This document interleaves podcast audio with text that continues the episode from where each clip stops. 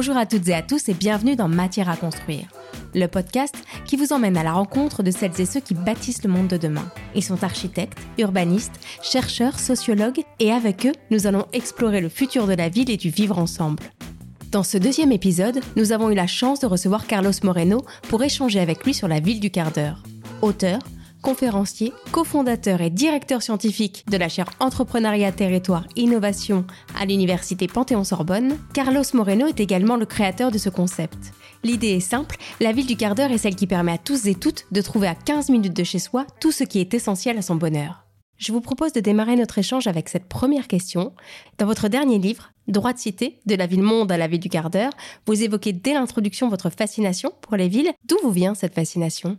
Ma fascination pour les villes euh, remonte en fait il y, a, très longtemps, puisque euh, je suis né en Colombie.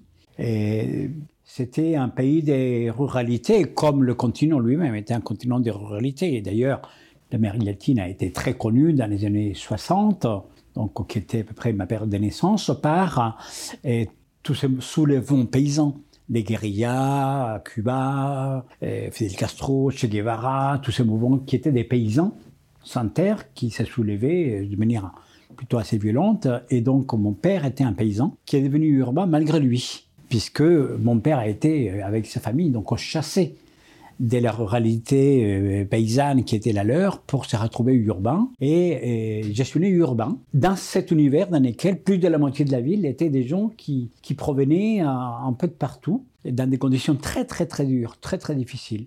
Et moi, ça m'a fasciné, ce processus qui amène les gens à s'agréger. Pourquoi ils s'agrègent? Qu'est-ce qu'ils cherchent? Et du coup, en arrivant en France, effectivement, à l'âge de 20 ans, j'ai découvert cet univers des villes. Euh, très carrés, euh, quasiment euh, à l'opposé dans leur manière de vivre. J'ai été fasciné aussi par toutes ces villes qui avaient été quasiment rasées pendant la Deuxième Guerre et reconstruites. Et ces univers sont, sont fascinants parce que chaque ville a sa son propre ADN. Justement, quel constat faites-vous sur la ville d'aujourd'hui? Dans quel état de santé sont nos villes? Le constat qu'on peut faire aujourd'hui de l'état de santé des villes, c'est qu'elles ne se portent pas bien quand on parle des grands agrégats. Nous vivons euh, une période très particulière euh, puisque le monde est devenu urbain. Aujourd'hui, plus de la moitié de la population mondiale est urbaine, 54%. Et la ville est devenue un attracteur au XXIe siècle qui... Euh, depuis la révolution numérique, donc dans les années 2000, et a donné une espèce de flux qui la caractérise. Et dans le flux qui traverse la ville, il y a également le flux numérique. Et donc Internet. Et on pense que Internet aurait pu permettre donc à chacun de travailler à la campagne et de ne pas s'agréger. Et en fait, ça joue un effet plutôt agrégatif. C'est-à-dire? C'est-à-dire que les réseaux sociaux, quels qu'ils soient, euh, ont été est producteur d'une culture urbaine que j'appelle donc d'agrégation parce que euh, on peut avoir plein d'événements qui se produisent et donc euh, les gens ont envie d'être prêts. Donc l'effet urbain, on pourrait imaginer qu'aujourd'hui, avec le Covid, tout le monde a envie d'aller vivre à la campagne euh, pour être loin les uns des autres. Et en fait, c'est pas tout à fait ça. C'est un phénomène plutôt marginal qui est en train de se produire. Et non, la ville reste un lieu de création des valeurs des valeurs économiques et des valeurs euh, sociales. Les villes, en quelque sorte, sont devenues, et, au niveau des États, des, contre-pouvoirs. Parce qu'ils ont, leur propre attractivité, ils ont leur propre mécanique euh, économique, euh, sociale, écologique, même des commandements. Et c'est fascinant parce que l'état de santé des villes aujourd'hui, à l'instant T, est quand même est euh, extrêmement intéressant de voir comment sont devenus du jeu de pouvoirs locaux, dans lesquels les maires sont euh, l'espoir de pouvoir transformer correctement dans d'autres de vie, et en même temps, les villes sont étouffées par les carcans euh, des États qui, qui, qui, leur donnent beaucoup de difficultés, qui leur créent beaucoup de contraintes pour pouvoir vraiment euh, euh, développer l'énergie dont elle serait capable. Et cette énergie dont vous parlez, comment peut-on la laisser se développer? Comment les villes peuvent-elles se transformer? La civilisation humaine aujourd'hui il faut le dire très clairement, sans faire de l'alarmisme non plus, elle est en danger. Donc nous avons besoin aujourd'hui d'être en ordre de marche par rapport à ce que n'ont pas fait les États quand ils ont signé les accords de Paris il y a cinq ans.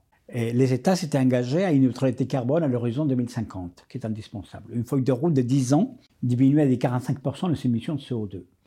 Et les villes se sont réunies à Paris en même temps que les États. Et les villes se sont engagées au même moment que les États. Les États n'ont pas respecté leurs engagements, mais les villes, elles ont été au cœur de cette bataille pour le climat. Et on peut le remercier. Mais nous sommes aujourd'hui confrontés à quelque chose qui dépasse la bataille du climat, parce qu'il ne suffit pas, par rapport au climat, de uniquement pointer les émissions de CO2, mais également, au-delà, nous devons changer notre mode de vie. Et le professeur Julius dit, une ville durable est la ville dans laquelle on est capable de faire la convergence écologique, économique et sociale. La vraie question, c'est comment dans nos villes aujourd'hui on est capable de créer d'une manière durable, justement, cette triple valeur. Moi, je suis arrivé à la conclusion qu'il fallait changer de manière radicale notre mode de vie. Radical, c'est juste du latin, à la racine des choses. Mais ça veut dire quoi, agir à la racine des choses? C'est un mode de vie qui, étant totalement urbain, axé sur le productivisme, production, consommation, a volé aux gens le cœur de leur qualité de vie qui était le temps utile. Euh, la montre à la poignée qui marque le temps est venue cadencer nos vies et le monde urbain est devenu un monde dans lequel eh, les temps ne l'avons plus parce que la séparation production-consommation nous a mené à vivre de plus en plus loin des endroits où nous exerçons une activité professionnelle. Donc cette séparation est venue tout simplement être palliée par la technologie en disant c'est pas grave, on va vous mettre des moyens de transport. Et, donc on, a accepté la segmentation urbaine on acceptait la distance. On acceptait donc à perdre notre temps euh, pour gagner notre vie. Quoi faire? Oui, il faut exploser ce système-là. Il est arrivé au bout et on ne peut plus continuer à accepter l'inacceptable.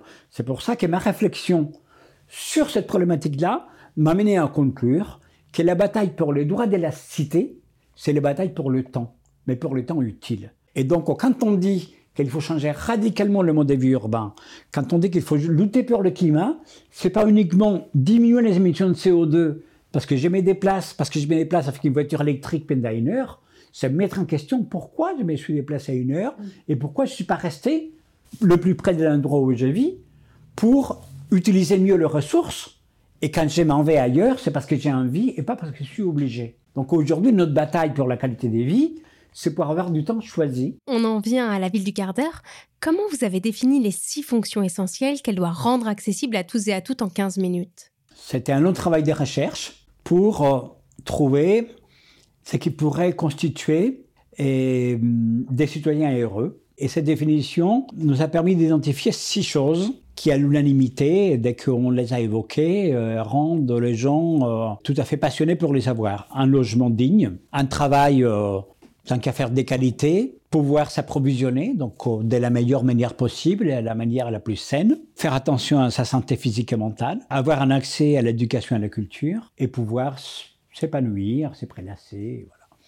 Et, donc, quand on a fait ce travail, on a identifié ces six, six choses. Et, et, finalement, quand on a commencé à les géolocaliser, à interroger les gens, on a vu que ces six éléments si on les avait dans un rayon d'accessibilité à pied, euh, en vélo, euh, de manière décarbonée, eh ben, remplissait euh, largement cette qualité des proximités heureuses. Et, donc, nous avons fait un travail pour définir qu'est-ce, qu'est-ce que ça signifie habiter.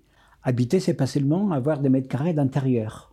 Habiter, c'est avoir donc des services près de chez soi. C'est pouvoir parler avec les autres c'est pouvoir euh, euh, se déplacer en sécurité. Travailler, c'est pareil. Donc, on a commencé à identifier qu'est-ce qui peut rendre les gens travailler.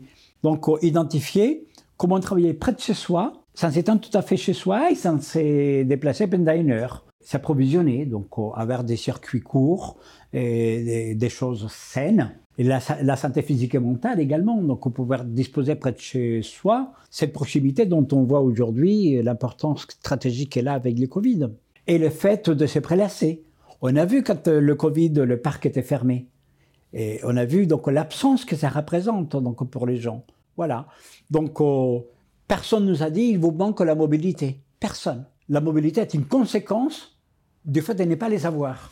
Mais est-ce que finalement vous avez l'impression que cette approche répond à une attente? Il y a euh, un vrai besoin aujourd'hui de euh, transformer les villes parce que on n'a pas le choix.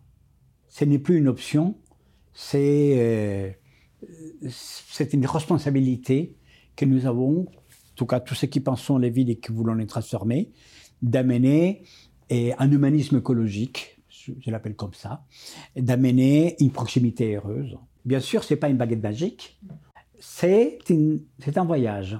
C'est joli, cette image du voyage. Alors, comment fait-on pour le préparer? Il faut qu'il y ait une gouvernance locale, donc au maire, au président de métropole, qui pratique une politique qui s'appelle la politique des communs. Donc euh, le commun, c'est la régulation publique qui permet d'éveiller à que cette euh, capacité à être polycentrique, multiservicielle, à utiliser les mètres carrés d'une meilleure manière, soit à la portée de tout le monde. Une dernière question pour finir. Est-ce que vous êtes optimiste? Est-ce que l'accueil qui est fait de la ville du quart d'heure vous rend optimiste? Quand un dixième de votre utopie devient une réalité, comme ça se passe aujourd'hui à la ville du quart d'heure, voilà, mon optimisme est comblé. Merci pour tout ce temps que vous avez accepté de nous consacrer. Vous nous avez permis de nous plonger pendant un court quart d'heure dans ce que pourraient être nos villes demain. Merci beaucoup, Carlos Moreno. Matière à construire est un podcast produit par le groupe NGE.